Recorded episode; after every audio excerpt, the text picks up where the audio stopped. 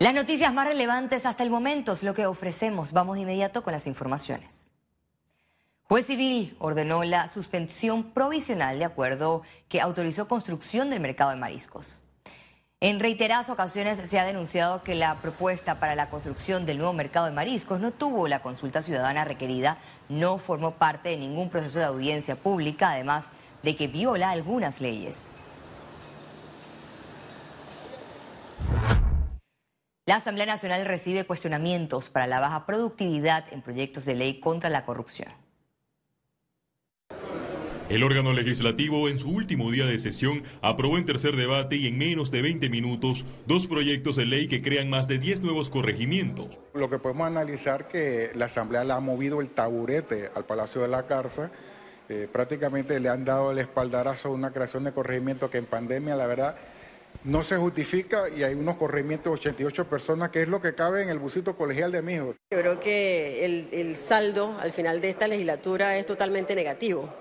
Eh, lo que hablas de eh, la extinción de dominio, pero sobre todo la creación de los nuevos corregimientos. El proyecto de conflicto de intereses fue la única ley anticorrupción que logró aprobar la Asamblea Nacional. En la agenda quedaron iniciativas estancadas que buscaban transparentar el órgano legislativo. Hay un reglamento interno que tiene que ser modificado. Aquí nadie debe estar por encima de la ley, nadie debería tener ciertos fueros y privilegios, pero algunos diputados se rehusan a tener medidas básicas o tan simples como que el que no va no cobra.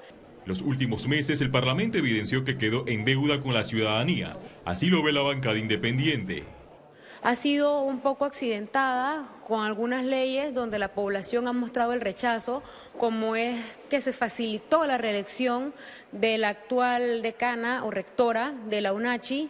También podemos ver cómo han pasado ciertos temas que no se discutieron, no sabemos cuándo se va a hablar el tema de Minera Panamá. El legislativo, de forma sorpresiva, dejó por fuera la insistencia del veto del proyecto de ley que intentó impedir la revocatoria de mandato contra diputados. Félix Antonio Chávez, Econius. El 4 de mayo será el primer encuentro para el proceso de nombramiento de magistrados de la Corte Suprema de Justicia.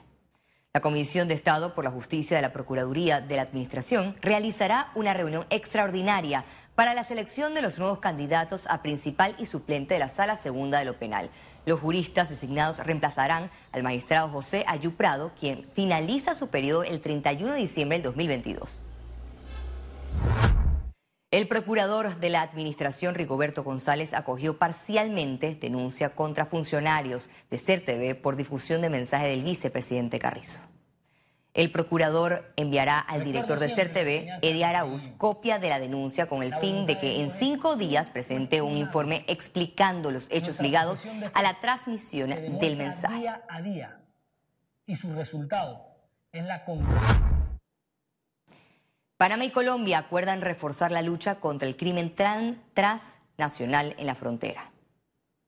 Los resultados están. Con estas reuniones afianzamos con ideas, proyectos para seguir combatiendo de forma frontal el crimen organizado, que es un flagelo o escenarios que nos agobian a nosotros y a ustedes en esa zona fronteriza. Mujeres víctimas de violencia solicitaron capacitación para el uso de gas pimienta como método de defensa personal. Nosotros tenemos 450 mujeres que se han registrado pidiendo, pidiendo eh, recibir la capacitación y recibir el tema del gas pimienta. 450 mujeres en este año. En este año, que se han inscrito pidiendo que cuando llegue el gas pimienta ellas puedan capacitarse y recibir el gas pimienta. Ahora, obviamente hay todo un tema de protocolo. Primero, que tengas una medida dictada por la autoridad competente. Y segundo, que, que firmes el consentimiento y demás, porque este gas además trae un seguro especial para que los niños no puedan abrirlo en casa. La planta potabilizadora de Chilibre reducirá la producción de agua desde las 10 de la noche de este viernes como parte de los trabajos de ampliación.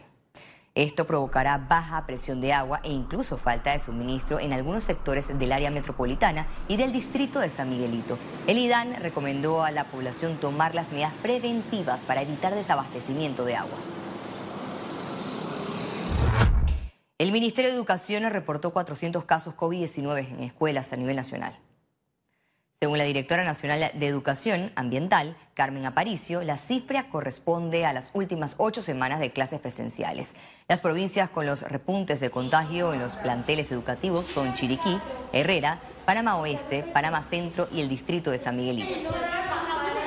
Bueno, desde el inicio del periodo escolar hasta la fecha del día de hoy, pues hemos tenido un reporte de alrededor de 400 casos a nivel nacional, distribuidos entre estudiantes, que es la mayor cantidad de estudiantes, han reportado más casos los estudiantes, eh, eh, docentes y administrativos. Cuando hablamos de escuelas cerradas, recuerda que prefiero decir escuelas que activaron su protocolo de bioseguridad y de una vez pues procedieron a hacer la desinfección del centro educativo, se establece la, trazabilidad de los casos positivos y se hacen las pruebas de hisopado, se mantienen en cuarentena o aislamiento quienes, a quienes le corresponde y el resto continúa normal el periodo escolar.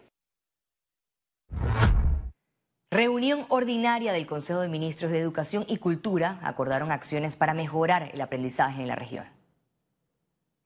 En la sesión presidida por la República de Panamá se aprobó el fortalecimiento de las unidades de investigación y la consolidación de la Red Nacional de Investigadores Educativos. También se avaló la política regional del reconocimiento y acreditación de los resultados de aprendizaje de la población con condición de migración. En estos dos días de sesiones se, han ha realizado el 46 Consejo de Ministros de Educación y Cultura de la SEXICA, en donde se han presentado, aprobado y firmado acuerdos de propuestas en temas de relevancia para la región, de cara a los retos de los tiempos y circunstancias actuales, entre los cuales podemos mencionar los siguientes en el tema de educación el informe de meta de política educativa centroamericana con miras al cumplimiento de la meta y el objetivo ODS 4, la política de reconocimiento, validación y acreditación de aprendizaje para la población migrante, deuda que tenemos entre todos los países. El presidente de la República, Laurentino Cortizo, reiteró que hacen falta esfuerzos para mejorar al sector agropecuario durante una gira de trabajo en la provincia de Chiriquí. Si alguien llega aquí para un segundo debate, que estoy seguro que vamos a tener ese segundo debate vinculado al sector agropecuario, y dice que va a acabar con la pobreza y la desigualdad, no voten por esa persona porque están mintiendo. Entramos en materia de seguridad. Expertos aseguran que Panamá debe impulsar el crecimiento de las fintech y aprovechar oportunidades. Hablar de fintech involucra plataformas tecnológicas de pagos digitales, billeteras electrónicas, aplicaciones para enviar y recibir dinero, entre otras opciones. Sin embargo, el sistema financiero en Panamá registra brechas para atender este segmento. Tenemos un sistema jurídico que favorece solo a la banca y establece obstáculos para los negocios más innovadores. Hay que invertir en la fintech ese es el futuro, no es el futuro, es el presente.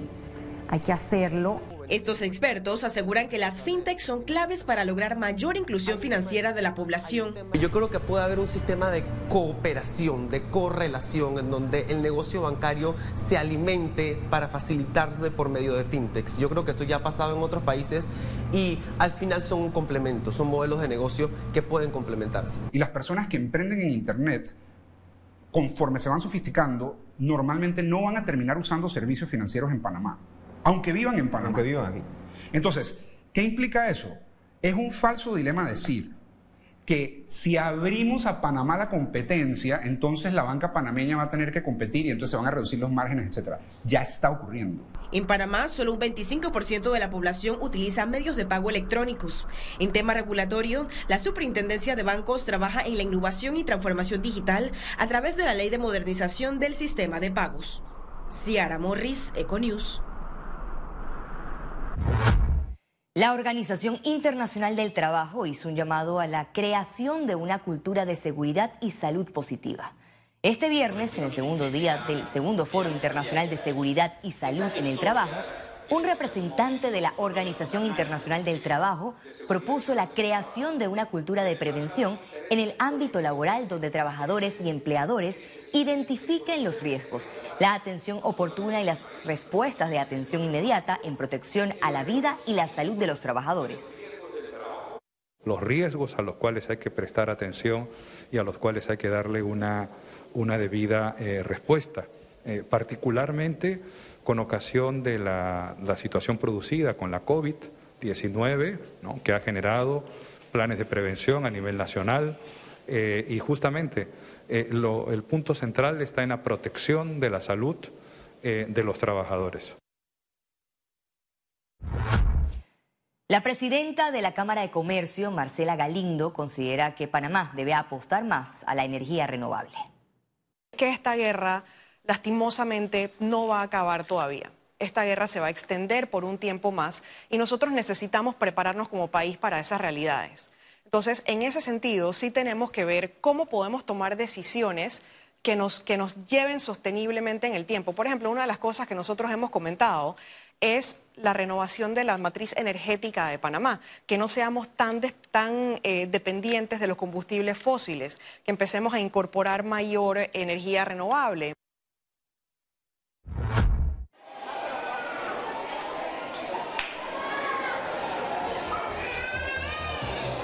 Preocupación mundial ante aumento de casos de hepatitis aguda infantil. Hasta los momentos se han detectado más de 160 en países como España, Rumania y República Dominicana. Los detalles al regreso en Internacionales.